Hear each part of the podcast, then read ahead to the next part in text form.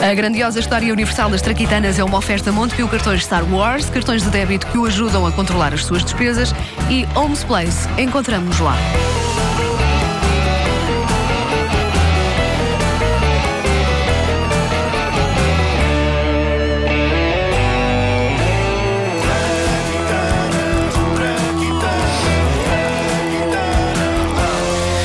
Rezam as, as regras da rádio que se deve começar um discurso eh, por uma frase que agarre logo a pessoa e que seja super interessante. Aqui vai. Um dos meus objetos favoritos de escritório é o agrafador. Olha, estou agarradíssima. Boa.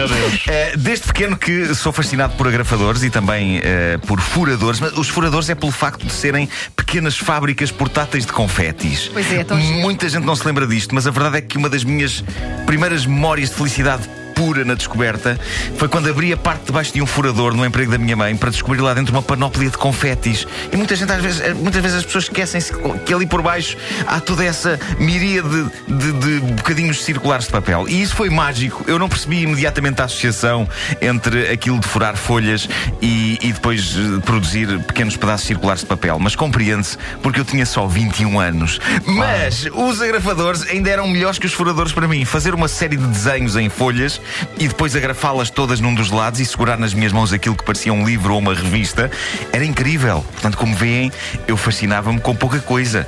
É por isso que quando vi pela primeira vez o corpo nu de uma mulher, estive três dias em coma. Pois, pois, exato. O primeiro agrafador da história nasceu não porque um inventor o tenha sonhado e depois construído, não. O primeiro agrafador da história nasceu por uma ordem de um rei. Luís XV, um dos reis mais odiados de França, com historiadores defendendo que o homem prestou um péssimo serviço ao país e enfraqueceu as finanças e deixou a monarquia cair no descrédito. Ok, tudo isso, ok, ok. Mas o tipo inventou o agrafador. E algum crédito tem de ser dado a este sujeito. Ele queria, porque queria, prender folhas de papel umas às outras. O que indicia que nem tudo era uma balda na corte de Luís XV. A partir do momento em que ele quer prender folhas, isso mostra que há ali pelo menos uma tentativa de organização. Como é evidente, foi assim que tudo aconteceu. Criado! Preciso que me prenda estas folhas umas às outras. É para já, Majestade. Não, assim não, homem. Tenha juízo. O que é isso? Então, mas, eh, Majestade, estamos, estamos na sua corte, no século XVIII. Pessoas não tomam banho e ainda ontem ao jantar o vi limpar as gordurosas mãos à peruca. Mas eu estive a pensar e alguma coisa tem de mudar por aqui. Ah. E podemos começar por isto mesmo. Um método novo para prender folhas umas às outras. Mas, mas oh, oh, se é para mudar alguma coisa, não valerá mais a pena começar pela limpeza da, da parte de trás das orelhas de Sua Majestade? Quer dizer, digo eu, não sei, era um princípio que. É, pá, não diga disparates e mate-me o piolho que eu tenho na cabeça. O piolho, Majestade, o, o piolho é. Que- Mas que é isto? Você quer ver que ainda lhe corta a cabeça? A mim, Majestade. Então, Sua Majestade é que tem piolhos. E no estado em que isso está, eu acho que isso não vai lá mesmo de outra maneira. Acho que só mesmo cortando da cabeça. Era decapitação. pelo governo.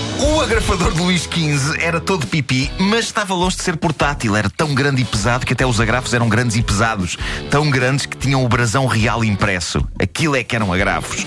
O primeiro agrafador parecido com os atuais é de 1866. Foi criação do inventor americano George McGill.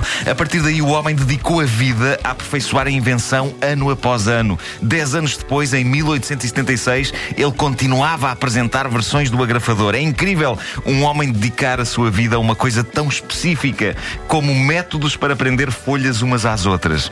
A partir deste momento, a história do agrafador torna-se provavelmente na mais desinteressante que já tivemos na grandiosa história universal das traquitanas. E por isso vamos ter de imprimir algum drama e emoção a isto. Eu sou CH Gold agrafador ligeiramente superior ao do George McGill. Eu sou Albert Kletzker e consegui criar um agrafador ligeiramente superior ao de CH Gold. Eu sou Henry Heil e consegui criar um agrafador ligeiramente superior ao do Albert Kletzker. Eu sou um indivíduo cujo nome não vem especificado na Wikipédia, mas que em 1878 inventou o primeiro agrafador em que os agrafos já vêm no formato definitivo. E eu sou o George McGill, Pe- Pera, tu mas tu já tinhas inventado agrafadores? mas em 1879 inventei mais um. E foi o primeiro realmente bem sucedido comercialmente. Dá para prender m- mais do que duas folhas. Oh, oh Jorge McGill, quantas vezes é que tu fizeste amor na vida, pá? Três. Quer dizer, uma foi meio confusa. Não sei se pode dizer que chegou a ser, mas posso dizer que tinha as calças pelos joelhos. Não sei se conta como. Já, pá, deixa estar. O agrafador de 1941, também criado por um inventor não especificado na por vezes extremamente dúbia Wikipédia, que disse um dia que eu tinha sido apanhado no Parque Eduardo VII atrás de um arbusto todo nu. Ah, pois foi. Foi o mais espetacular agrafador e o mais próximo com os atuais, uma vez que era tão portátil e dava para agrafar não apenas papel, mas outras coisas. E eu sei o que é que vocês estão a pensar, mas o que raio se agrafa com um agrafador de escritório que não folhas de papel? E eu respondo: uma vez agrafei um rasgão nas minhas próprias calças. Há vários tipos de rasgão nas calças, há os sexy, em zonas tipo joelhos e não sei quê, e depois há os simplesmente deprimentes, que são aqueles que acontecem em zonas tipo virilha.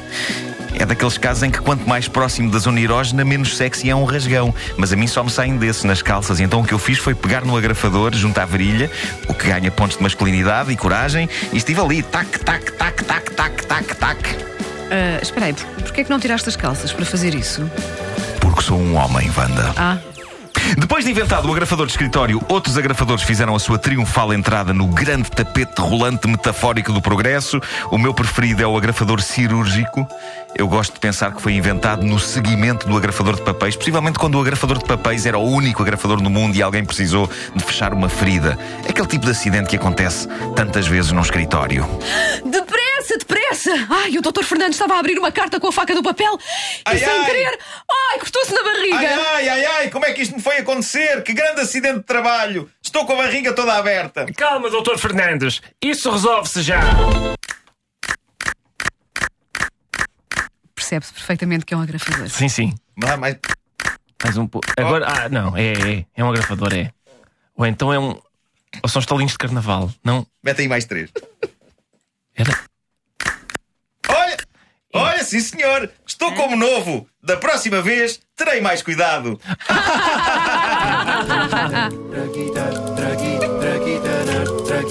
Salvaste o dia, agrafador. Sim.